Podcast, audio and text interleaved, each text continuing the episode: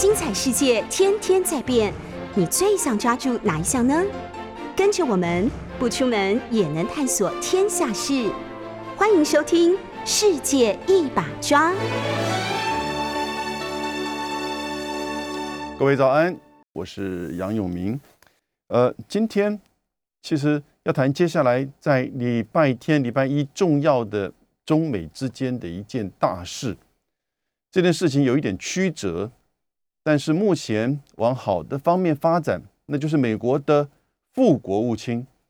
副国务卿就是 Number Two 哈，就是整个美国国务院里面的第二号人物，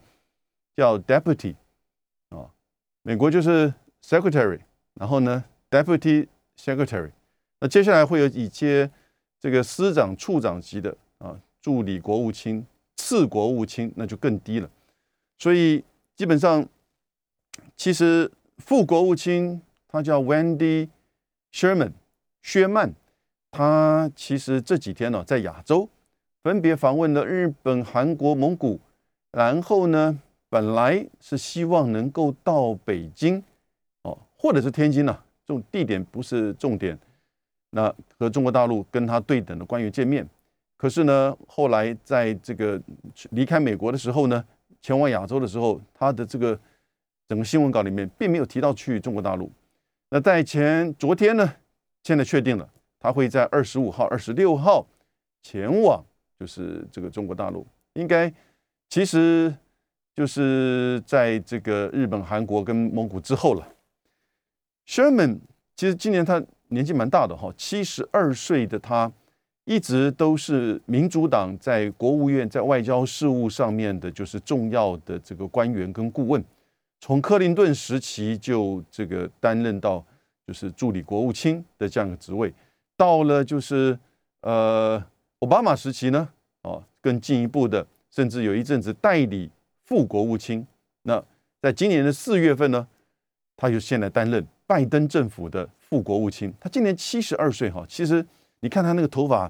这个非常的白亮，呃，可是呢很有精神的样子。也就是说，他事实上是非常有经验，不是职业外交官，但是是民主党长久连续三个民主党这个就是政府的重要的国务院的官员。所以你说他的重要性，我觉得其实是够的。也就是说，他是国务院的 Number Two。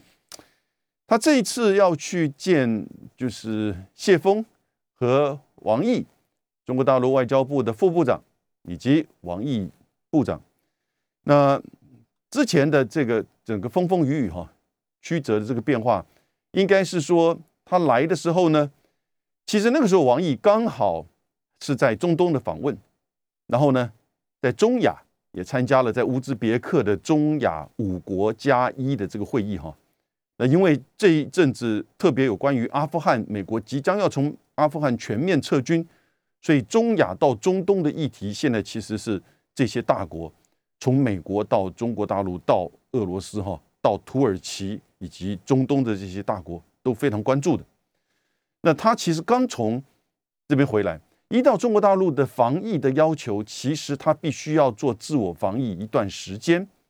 确定不，当然不不需要到十十四天，因为他们大概都打了这个两剂以上的疫苗。可是参与这种国际多边的会议呢？还是要有一段的，就是说这个自我隔离、自我这个防疫的这这段时间。所以他那个时候的建议是说，你来天津，为什么去天津？因为基本上其实外国飞机现在不能直飞北京，也是因为防疫的，就是说考量，必须要从上海、天津，然后呢，你再前往北京。但是既然你到了上海、天津，你干脆我们就能过来跟你见面，在天津、北京距离天津并不远嘛，对不对？所以呢，谢峰，谢峰是中国大陆副部长，副部长，外交部副部长并不止一位，有好几位，因为他分管不同的业务，所以呢，这个不是排名第一的这个乐玉成，乐玉成前一阵子还针对中美关系有一些这个发言，哦，引起就是国际媒体的这个重视。可是谢峰的重点是，他是主管北美事务的嘛，他是主管美国事务的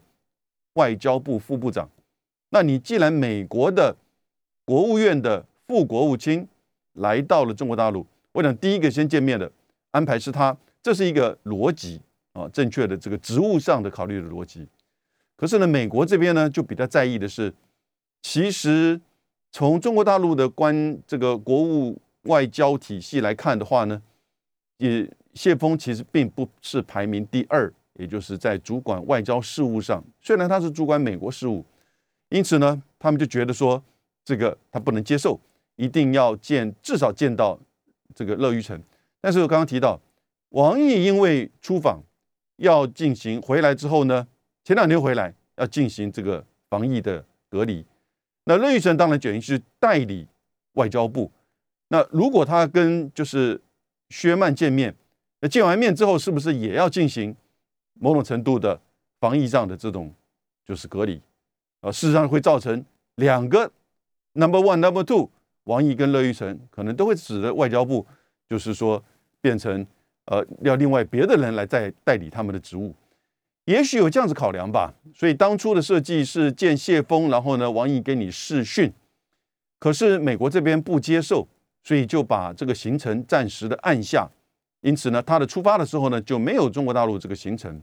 过过程当中呢，你看到他去了日本，去了韩国，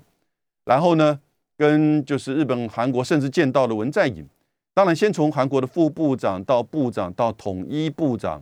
然后呢见到文在寅。那在日本也见到了，就是说这个呃岸信介，那叫岸信夫，那是外务大这个呃防卫大臣。那当然，他也跟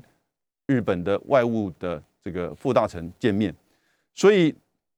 他这样走一圈呢。我们现在看起来，他在日韩的这个访问呢，没有太多的实质的议题的进展，最多就是跟日本的防卫大臣岸信夫还是再次的提到了台海安全与和平的问题。这个是美国大概从三月份的这个美日二加二。开始一直连续推动的叫台海议题国际化。那这一次薛曼来到了日本、韩国，那在韩国并没有提到这个问题啊，虽然有谈到这个印太啊秩序等等之类这些美国在拜登政府上来喜欢提的这个口头禅，可是呢，在日本这边和防卫大臣岸信夫的见面提到了日就是台海的这个安全的问题，但除此之外并没有太多具体的。议程，所以薛曼到底来亚洲做什么？他就是说到此一游转一圈，在这种疫情的情况之下，为为什么那么坚持的说一定要和中国大陆的对等的官员见面？从美国的观点，其实布林肯国务卿的对等的是杨洁篪，因为他做过外交部长，现在是国务院，而且是政治局委员。王毅。其实是杨洁篪的，就是说后辈。因此呢，虽然他是外交部长，可是美国的观点认为，在中国大陆的国务外交体系当中啊，他还排第二。所以薛曼觉得自己其实以这个职位而言的话呢，哦，以地位而言，以 ranking 而言，他应该是见了王毅，或至少是乐玉成啊。因此，只如果安排谢峰，他觉得不接受。虽然他是主导美国的事务。因为跟他谈的话呢，可能这个事情要长层层的上报，要经过好几层，经过好几层，这个事情就会可能会转变，话可能就会带的不完整，甚至决策可能就会被更多人的这种介入，甚至会有泄密的可能性啊。这个基本上在处理外交跟这个安全情报事务当中啊，其实是直接对该负责的人。而且最好是减少相关的这些呃不重要人或者是说不相关的人这个参与。薛曼来中国大陆一定要见到王毅，为什么？我觉得三个理由。我觉得三个理由。第一个，我觉得他是要建立中美次高层接触和互动的管道。次高层就我提的，美国认为外交高层。是布林肯和杨洁篪，次高层，那就是这边的副国务卿薛曼和王毅，或至少是乐玉成啊。那因为现在中美之间彼此的这个互大使哈都还没有到位，呃，都还没有到位哦，所以根本这个崔天凯也要离开了哦。那所以基本上其实双方互派的这个大使美国派的这个中国大使还不是这方面的外交或者是对中事务的这个专家，因此呢，根本大使还不在位，也没有派的人也没有这样子过去像崔天凯那样子的地位跟重要性哦，所以呢，你就现在看到就是他必须要由高层直接的对话，视讯也好，见面也好，这些都可以。但是这个对话必须要对等，你要能够直接的讲上话，而且带到这个重要的讯息。因为现在中美之间呢，已经不再啰嗦，其实彼此之间的互信，你觉得中美之间现在有互信吗？没有的。另外一个问题，你觉得中美之间现在需要互信吗？其实大概也不需要，因为所有的议题都照自己内部的。这种逻辑跟利益，啊，美国照他自己内部的政党跟选举，哦，还有媒体舆论的这种利益跟逻辑来去定对中政策，然后呢，基本上其实彼此之间在这样一个互动过程当中，哈，互信是达成是很难的，所以有互信当然好，那现在不急的，可是没有互信，要有互动，要有接触。这才能管理。那另外再问的问题，各位一起帮忙想一下。拜登说，中美之间的关系的三层面：竞争、对抗、合作。竞争、对抗，我们了解。有人说，现在就是叫全面战略竞争，这讲的太文了。其实基本上是全面对抗竞争，我觉得还是比较真实的。战略竞争，当然，在我们比较学术的用语的话，其实就带着有大国之间的权力的这种竞争跟争夺，因此叫战略嘛。战略的思维就是从国家主权利益的角度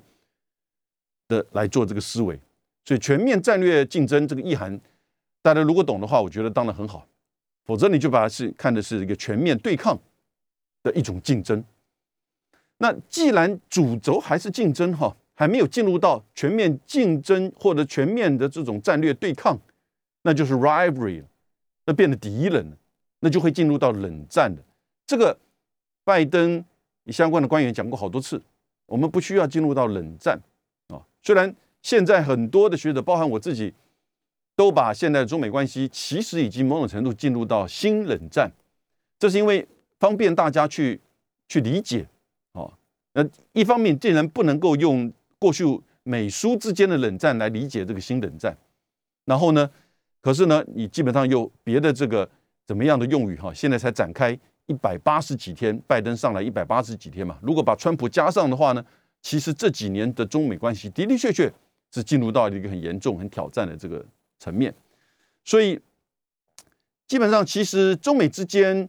那我刚刚讲到还有第三个层面合作。中美之间有没有合作？有人说有啊，你看不是这个呃气候变迁对不对？四月二十二号的时候，拜登召开这个气候变迁的高峰会，习近平也有参与。然后呢，中国大陆也在上个礼拜五，七月十六号正式启动全球最大的碳交易的市场，哈，碳交易权的这个市场，那当然是促进就是自己中国大陆内部这些，尤其是发电。的企业两千两百二十五家的这个发电企业，进一步的做这个，就是说节能减碳。那这一阵子，你看到从德国到郑州、河南的这些豪大雨，代表的就是这种极端气候。所以，中美之间是不是有在这个气候，尤其是作为气候的特使的过去的 carry 哦，他也不断的再去强调中美之间相互的合作。中国大陆到现在二氧化碳排放占百分之二十八，美国占百分之十四。哦，当然你不能从现代这个角度，因为全球的这个暖化现象，二氧化碳排放之后，事实上可以在一年之内平均到整个全球的影响，以及它会停留在大气层起码超过四五十年。所以我们现在看到的这些极端气候，因为这个温室气体造成的效应啊，不是说昨天上个月，呃，我们这边排放造成就是大气层的这个水汽增加，所以豪大雨。No，其实是整个过去几十年来，哦所造成的累积，所以这个其实始作俑者还是主要的是西方工业国家。这个层面的合作，中美之间有没有？我个人认为，哈，这个不叫合作，这叫合意。合意，也就是说，其实它并不是中美之间在某某个议题去相互的互动合作，包含在伊朗的核子的谈判，其实都是一个合意，针对这个国际议题，共同符合自己本身国家利益，各自采取哦，就是相关的这个作为，在这个议题上，并没有经过协调，也没有经过就是。这个相互的这种就是说，呃，协力合作互动没有，所以中美之间是有合意的议题在国际议题上。因此，薛曼来这个北京来天津，很重要的是就要建立这个，除了布林肯跟杨洁篪之外，中美华盛顿的观点，他需要建立一个中美之间次高层的接触的这个互动管道。这个从呃，国务院的发言人他的这个普莱斯就说哈，他说有必要和北京展开建设性的对话，美国要确保两国关系当中具有护栏，哦，护栏的意思就是你走的上面，你旁边有护这个栏杆可以护的，可以扶的，不会说真的会这个倾倒，然后呢，竞争不会扩散成为冲突，所以也就是说。他需要这样子一个高层的、次高层的，哦，不是只有单一布林肯跟杨洁篪，因为在这两这个层面呢，有时候他们的谈话其实是没有办法太直接的，是很政治性，需要有政治性的这种考量的，哦，所以呢，往往你看到过去布林肯跟这个王毅，呃，就是杨洁篪的对话，在三月十七的阿阿拉这个。哎，三月十九号的阿拉斯加会议之后呢，他们其实有一次这个视讯对话，哦，有一次，但是呢，也基本上都是各讲各话，各说各话的情况之下，其实虽然有一个视讯的会面，好像是一种正面的这种互动，可是呢，也只不过是在照本宣科，因为都必须要让媒体的知道，哦，那虽然有的时候是可以安排，就是说一些就是秘密的这种对话。但是呢，基本上以现在的中美的这种对峙、竞争的这种态势，哈，其实一下子要布林肯和杨洁篪这样直接啊去谈一些这个这个议题，哈，并不容易。所以他需要一个次高层的，需要一个次高层的。那你说，哎，需不需要更事务性的？事务性的就没有关系了，事务性的就没有关系了啊。事务性其实他们的管道很多，驻驻北京的大使馆呢，或者是相关的这些部会的。不管是这个商务的议题、谈判的贸易谈判的议题，哈，还是说是政甚至国防的议题，他们都有他们的这个事务性的管道，这没有问题。过去都有接触过。不过，美国的国防部现在曾经建议啊，要设一个这个热线啊，设个热线，那表示说，其实，在国防安全情报的这个层面，哈，我觉得其实中美之间的这个断线已经到了蛮严重的情况。连事务性的这些层面呢，可能大概都在慢慢的恢复。所以从薛曼的这个角，从美国的角度，我觉得薛曼照照普莱斯所讲，他是要去建立一个护栏的工作，建立中美之间的次高层的接触和互动。我觉得另外的两个理由，我先跟各位报告。我觉得薛曼除了这一次见王毅要去建立中美之间的高层或次高层的接触跟互动。的护栏行动之外，第二个是，当然媒体上也有报道提到的，启动接下来年内可能会举行的拜习会的准备工作的铺路啊，拜习会。第三个，我觉得真正的重点是，他要和中国大陆的他的 counterpart，他的对手王毅。或乐于成要去整理啊，到目前为止中美关系的管理清单的管理清单啊，这个其实哈很清楚。他说，其实普莱斯说中美之间是有护栏，而且是有这种清楚定义的参数。这个话其实很微妙哈。什么叫参数？也就是说，其实是会在一个范围之内，可能是正面的议题，可能是负面的议题。我们现在看到大多数很多是负面的议题，但是呢，有的时候它的摆动一定要在一个范围之内，才可以在管理的这个可能性之下，而不会一下子扩散变成冲突，或者是说单一的事件爆发，影响到舆论。国会甚至逼使行政部门要做比较强烈的这种反应，那就会变成这个冲突。所以这样子的这种维持这个参数，就是美国自己讲的哈。我分析给大家听，什么叫参数？这不是一般的随便的用语，也就是在一定的这个范围之内的这种互动。从我们如果把中间叫零，负面叫这个负正。它就是正负之间的各种变化，它不会让它一下子走得太偏，哦。当然，你说如果正面的很多不是拉回来，那以现在的中美关系的发展，这种大于一的正面的这种事件哈，我们还在期待发展中出现中。所以这样子的参数维持，这个就叫护栏。护栏的意思不是说，哎，我跟你见面握握手，这个叫护栏，或者是我跟你设个设个热线，打个电话。以一个动态管理的这个观念来看的话呢，其实因为事情非常的多哈，事情非常的多。我自己过去参与到相关的这些对外事务当中的时候，你就知道它那个层面呢，每天进来的这个情报资讯呢，非常的多。光是跟单一的这个这个国家，因此呢，你要再怎么去判断哦，然后呢，当它发现变成一个事件的时候呢，外界的解读。然后呢，媒体的怎么观点评论，国会之间的意见，甚至民意，哦，这个民主国家的决策者事实上是相当程度受到这个影响，所以他要在一个稳定的这个参数范围之内去建构这个护栏。其实我觉得就是中美关系这个管理清单啊，管理清单，正面的清单，负面的清单都会有。我接下来为各位分析两个层面：如何准备拜集会，如何整理中美之间的管理清单。各位好，我是杨永明。我们今天谈美国国务院副国务卿第二号人物薛曼 （Wendy Sherman） 即将去前往天津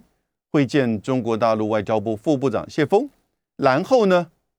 和王毅会直接会面。虽然是峰回路转，但是呢，最后是这个顺利达标。可是他们的见面，当然我们可以看到新闻的这个发布声明出来哈，一定某种程度还是各讲各话。到目前为止，中国大陆外交部以及就是美国的国务院的这个声明呢，其实都是以自己的角度在谈。大陆说，中方将向美方表达。中美关系的原则立场及维护自身主权发展利益的坚定态度，要求美方停止干涉中国内政，损害中方利益。美国方面说，哦，会就是进一步的啊，来去维护美国的利益，以维持正面良好管理中美关系。来去推动美国关心的议题和利益，这基本上这个当然是外交辞令了。所以我觉得，其实除了现在要建立中美之间的高层的互动和管道之外，薛曼来亚洲其实最主要是要去见王毅，最主要是要去中国大陆访问，去日本、韩国、蒙古那根本顺带的，然后后面还加个阿曼到这个中东去，因为他不要。天津一结束之后，就飞回华盛顿，好像就马上去跟这个老板布林肯去做报告。不要有这种感觉，我们飞到阿曼去，还有别的事情啊。表示说，他这一这一次的这个出访是有多国的这个这个任务的。但其实重点心知肚明，就是要去见王毅，就是要让这个二号 Number Two 之间啊，中国大陆把王毅视为是 Number Two 了。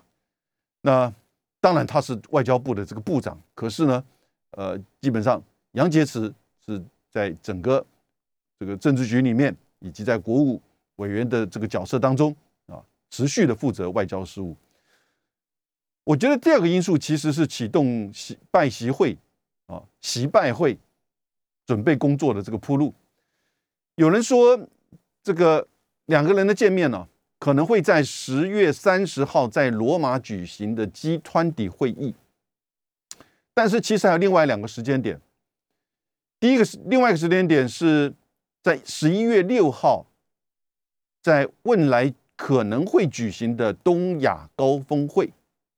第三个时间点是十一月二十一号，两个都十一月十六、二十一，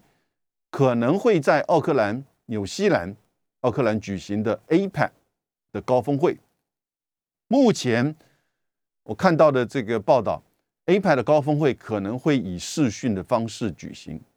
就跟上个礼拜其实那个阿尔登纽西兰的女总理就已经举行一次啊前所未有的年。中的这个 APEC 领袖高峰会，哎，拜登、习近平、普京都参加了，也是针对防疫的准备。我在另外一个节目分析过，其实他们在这个会议当中啊，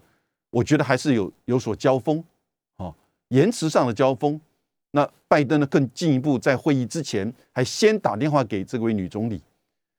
纽西兰这位女总理阿尔登呢，事实上她的影响力已经超越纽西兰，哦，不止因为她防疫。现在 Number One 全世界做的最好，也是因为她对这个国际议题，特别在对中国大陆关系上，其实展现了她的务实哦，以及他理性的看待，就是不管是亚洲的事物，还是对中国大陆关系的事物，不会毫无缘由的就跟着华盛顿或跟着这个澳洲啊。过去的有些人大概都是如此，但是这位阿尔登呢，就展现出来这样子一个能力。因此，当他一号召。说我们来针对这个防疫以及经济复苏的这个议题来召开一个过去没有出现过的，就是其中的 APEC 领袖高峰会，诶，大家都出席了。但是拜登在这个高峰会开始之前，先打电话给阿尔登说，我们还是要去推动开放自由的印太地区计划，就印太战略哦，以及我们会协助美国会协助你在南太平洋国家的这个就是说的这些计划。其实还是带有防止中国大陆的这个扩张的这样子的一种地缘战略的思维啊，所以你这个就很清楚看到，华盛顿拜登现在的整个这个思维还是如此。办了拜协会，如果今年不办不见，中美之间就会进入到我刚刚讲的那个参数，那个护栏的参数哈，就会偏了，就会偏了，负面的就会越来越累积。说不定哪一个时间点，某某一个事件就可能会爆发，变成冲突。因此呢，从外交的层面，从管理双方关系的这个角度，其实拜习会、习拜会，哦，基本上我把它就以后叫习拜会好了。那就应该是要在今年举行。虽然今年其实会碰到这个疫情，可是集团里最有可能的是在集团里东亚高峰会，我觉得。可能大概因为疫情的关系，另外华盛顿会觉得是这个是中国大陆的场子，因为东南亚国家其实现在大部分国家跟中国大陆互动比较深刻啊。美国因为这一次疫苗，哎，他捐了一些疫苗，稍微又赢回了一点支持。但是呢，他毕竟不是那么确认在东亚高峰会的时候去跟习近平举行这种双边议题的时候，尤其在地缘上，从美国人民的媒体的认知哈，好像你总统跑到亚洲去见就是习近平。因此呢，他觉得说，应该是在 G20 的罗马。虽然意大利跟中国大陆关系不错，可是呢，这是在欧盟以及在西方的这个这个场合当中，十月三十号会不会呢？啊，我们期待。因此，你这个当然就需要，就是说这样子的习拜会的举行，你当然就需要先开始做准备工作，有要有一个基本的合意啊。我们是不是就准备？这样个大的方向了，不太可能。布林肯打电话给杨洁篪或者王毅说：“哎，我们来准备这个习建习拜会，大概不会这个样子。”就由谢尔曼啊，而且他非常资深的，也地位够，直接就跟王毅去谈，我们应该要开始推动啊，习近平和拜登的这个两个人的高峰会。应该是在十月三十号罗马集团体会议的时候呢，哦，因为集团体其实也不只是 G7，很多事实上是跟中国大陆关系也不错的国家，包含俄罗斯，所以呢，这个也没有说谁的场子，可是让华盛顿会觉得比较这个舒服的地方，因此呢，可不可能在会外会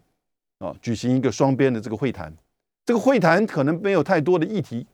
但是呢，在这个会谈之前，我们需要做准备啊的工作。那我觉得，在这个十月三十号之前呢，各位，我另外一个提到，我觉得今年之内，美国会调降对中国大陆的关税。现在平均大概三千六百、三千七百亿中国大陆的商品进入到美国，要科百分之二十的关税。占整个中国输往美国的商品的百分之六十，这个百分之二十关税已经越来越沉重。什么沉重？对美国的企业和消费者越来越沉重。早期的时候，有一些中国大陆厂商或这个这个中国政府还可以做一些协助，但是呢，现在基本上中美之间的贸易还是很高，虽然不再是。中国大陆不再是美国的第一大贸易伙伴，可是呢，也是第二。而去年二零二零年，中美之间的贸易逆差还是一样高达三千一百亿美金。所以，川普在二零一八年五月启动的贸易战，也就是单方的提高，而且非常高的惩罚性的这种关税，失败了。最近的经济，呃，《经济学人》的一份杂志，它就有一个图，在二零二零年的呃两千年的时候，美国是世界上绝大部分国家的第一大贸易伙伴。两千年的时候，可是，在二零二零，各位，基本上已经全部超过一百二十个，将近一百三十个国家的第一大贸易伙伴已经是中国大陆了。除了北美的加拿大、美国和墨西哥，以及部分的中美，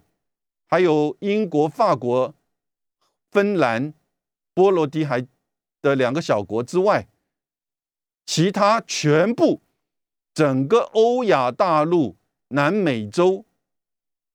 的第一大贸易伙伴都是中国大陆，而中国大陆对外的贸贸易已经占全球将近百分之七十五，所以。以这样一个角度而言，基本上很清楚。第一个，美国的贸易战成功了吗？失败的。第二个，美国想要去集结这一些国家跟中国大陆去做脱钩，或者是这个削弱贸易关系，可能做得到吗？哪一个国家会跟他的第一大贸易伙伴关系去脱钩？哪一个国家会跟？即将要成为世界第一大经济体的国家去切断贸易关系，你一定阿达玛恐怖力了，从脑子坏掉了，对不对？所以为什么梅克尔跟马克宏不断的就是说，其实从欧盟的角度啊，要更理智去看待欧盟跟中国大陆的关系。因此呢，拜习会，我觉得在这个之前呢，有没有可能？就会出现美国去降低它的对中关税。拜登现在上来六个月以上了，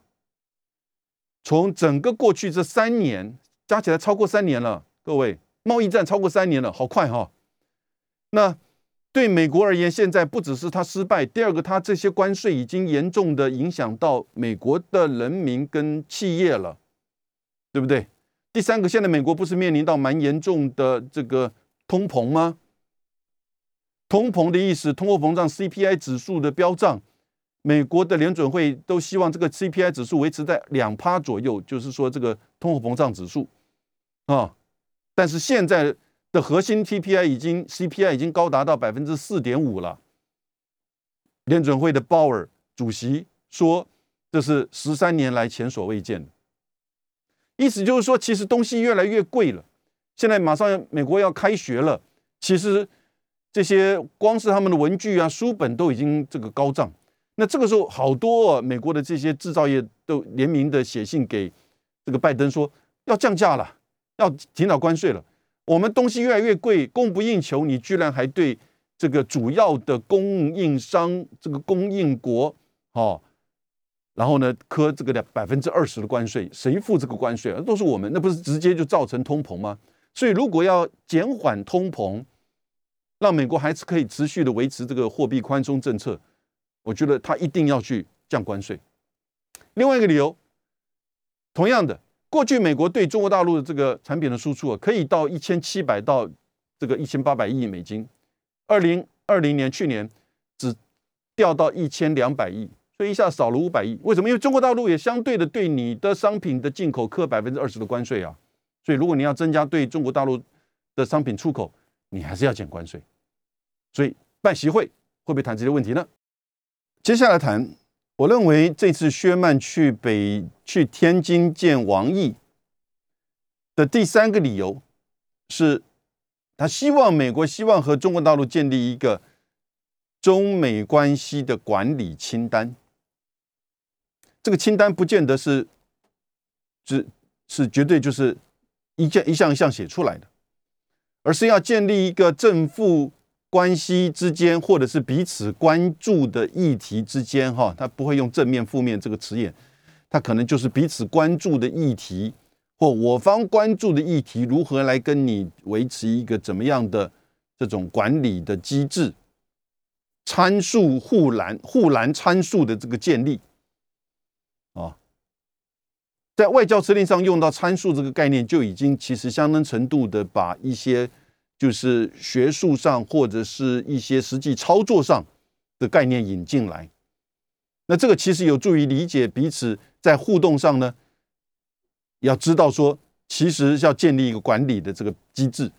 这样子一个清单，正面的，比如说像是气候变迁的议题、伊朗核子协议。北韩的这个核武问题，哦，这都是可能正面之间可能会去互动到谈到的。还有呢，接下来我刚刚花了时间谈到的就是这个贸易谈判和和关税减让的议题。关税一定会降低。现在中美之间相互的百分之二十的这个关税，哈，其实是不合理的，啊，完全不经济的。啊，没有经济思维的，那过去要达成三年的证明，它是不成功的。所以我觉得这是一个迟早问题，而且在拖得晚的时候，它那个效益、这个冲击就会越来越大。我觉得应该就会在今年的这个时间点范围之内，而且如果要做，应该要不然就是在习这个习拜会见面之前，就要把这个做法或者是互动哦，把它谈出来。然后习拜会这边可能来做一个敲这个这个就是说这个等个定案，那就开始从哪一个时间点就开始，或者是单方面就直接就降了，哦，不过这个单方面降不太容易，因为双方都有这样子的这个就是贸易制裁，所以呢，如果单方面降，他当然期期待你要对等的要降，那美国是希望中国大陆是等值的降。还是等比例的降，哎，这两个概念不一样啊。因为美国输往中国大陆现在只剩下一千两百亿嘛，中国大陆输往美国的是是还是有四五千亿啊，对不对？所以呢，就三百一加一千二多少四千三啊。所以呢，基本上美国如美国如果在某一个项目降了一千亿，那中国他希望中国大陆也要降一千亿，可是中国大陆可能说，哎，在这个项目只有三百亿，我只降三百亿。的进口商品，这个东西就会产生摩擦啊，那当然需就需要谈判，这很复杂的啊，虽然是在降关税啊，所以也就是说，其实这个就需要中美高层或次高层之间，而且从国务院到这些商务层面去做这个进一步的互动，然后呢，由拜习会来最后的这个敲板定案，我觉得这是一个现在他们要做的这个方向。可是另外，我帮各位整理哈。从拜登就任到现在，各位你知道几天了吗？一百八十五天了，一百八十五天，一月二十号到现在，到底中美之间的我们刚刚提到了，就是关系的中美关系的管理清单，正面清单、负面清单有哪一些事件呢？我整理了一下，我把国会的排除掉哈，只有行政部门的。负面清单有十三项，正面清单有八项，但负面清单多半都是制裁的行为，美国对中国大陆制裁，以及美国去联合联盟同盟国之间的共同抗中行为。至于正面的清单的八项，大部分都是一些视讯会议的对话。真正的去有实质的啊，去改善中美之间的关系的，大概只有一项。我们现在看正面的，比如说在一二月十号的时候，拜登上来的第二十二天，那天是什么日子？那个中国新年，所以呢，拜登就跟习近平打了个电话。我觉得这是正面的哈，虽然他可能已经拖了将近一个月的这个超过呃不到一个月的时间。啊，才跟习近平谈上话，然后呢，到了四月十六号，四月十六号的时候呢，也就四月到四月二十二号，中美的气候高峰会的共同的举行，这因为是美国主办，行政部门的主办啊。第二项，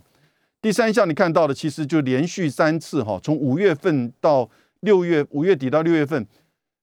美国的贸易谈判代表署、美国的财政部长、美国的商务部长。前面两个分别跟刘鹤，然后呢，商务部长，美国的商务部长，那也跟中国大陆商务部长举行视讯会议，但是没有这个具体的进展。可是呢，这个算是他们这个三方，这个双方负责，三位负责这个就是从贸易谈判到财政金融到商务的这种就是部长直接的视讯会议，这是正面。然后呢，这个是。到了六月十号的时候呢，其实啊，六月这个六月十一号的时候，杨洁篪和布林肯视讯会议了，哦，所以四个视讯会议，如果加上习近平五个视讯会议，那因为在就是三月的时候的阿拉斯加会议之后，杨洁篪跟布林肯已经不讲话了，一直等到六月十一号才有这样一个对话，以及到即将要来的这个薛曼。真的就是面对面要和王毅见面，这是正面的。所以各位，你看，从一月二十号到现在为止，中美之间的这个正面清单呢，正面清单其实都是视讯会议。还有一个事情就是说，这个呃，拜登针对川普时候的针对那个 TikTok 还有 WeChat 微信的这个管制予以予以这个松绑，这是唯一的。也就是说，作为一个这种松绑哦。将过去的这个制裁予以裁除掉的，那针对这个 TikTok 还有这个 TikTok 啊，抖音还有微信的，这是在六月九号，所以加起来大概只有八项。而这里面除了这个 TikTok 抖这个抖音跟微信的这个减除制裁之外呢，其实其他都是会面。不过这个礼拜天要进行的就是说这个会面呢，其实是真正的面对面的会面。那至于红色的。这种就是说负面清单呢，那就多了，那有我算起来大概有十三项。从三月十二号开始，我认为从三月十二号开始，美国就将华为等五个重要的公司列为这个就是说黑名单。然后呢，三月十六号，当然这一连串你就看到三月十六号开始什么事情呢？美日二加二就把台海议题列到就是二加二的声明里面，这就是开启叫做台海议题国际化一连串哦。在这个之前，当然其实不是一个事件，但是呢，布林肯就把新疆的议题定义为就是叫做这个种族灭绝。到了三月十八到这个十九号的时候呢，就是阿拉斯加会议。阿拉斯加会议，当然布林肯等于是说搞砸了，他恼羞成怒回来，三月二十二号就结合了加拿大、英国和欧盟，对这个新疆人权采取制裁行为。到四月八号呢，将更多的超级电脑中国大陆超级电脑的公司列为黑名单。四月十六号，那个菅义伟访问华盛顿，共同再一次的声明台海议题。然后呢，五月二十一号一样，文在寅访问华盛顿，台海议题变成两个人，菅义伟这个文在寅跟拜登的这个声明。六月三号，拜登基本上更进一步的就是扩大。哦，对于就是中国大陆的这些制裁的名单。然后呢，最近就多了，你看从 G7 的六月十三号到六月十四号的 NATO，再一次的就是提到中国相关从人权到就是台海到南海啊整个相关的问题。六月二十三号呢，最近是将所有从新疆制造的商品跟这个就是太阳能电板予以禁止。到了六七月九号啊，七月九号更进一步、更进一步的增加二十三个，就是这个黑名单。而前两天呢，更进一步指控、联合指控中国大陆进行相关的这些网络的这种就是呃骇客的行为。所以各位，整个超过十三项哈，我这边列着十三项的这个负面清单。事实上是远超过，全部都是制裁，要不然就是联合的，就是说这个抗中。正面的呢，其实多半都是视讯的会议。你觉得这样关系之下危不危险？如果持续的走而没有习拜会，中美关系会往方哪方面发展？也没有降低关税，这就不得了了。这是一个可能性哦。你当然面临到这个可能要越走越偏的，甚至会脱离这个护栏的这中美关系的负面的发展。你需不需要一个建立一个就是这个机制去加强这个护栏？希望不至于说这个关系往这边走。如果说我们要真实的去把这个关系拉回来的话，当然双方不太可能一下子去，尤其美国一下子不可能改变这些制裁或者是说联合抗中的行为。可是呢，它需要建立一个机制，一个次高层的对话跟互动的这个机制的护栏，然后呢，要准备拜习会、习拜会的这样一个这个开会，以及呢，要去针对我刚刚所列出来的这一些清单，啊，这个清单已经有在整理了。我相信美国国务院自己都在整理，都在了解，他如何去做有效的管理。以上是我分析为什么薛曼要去见王毅的理由。今天到这边，谢谢大家，拜拜。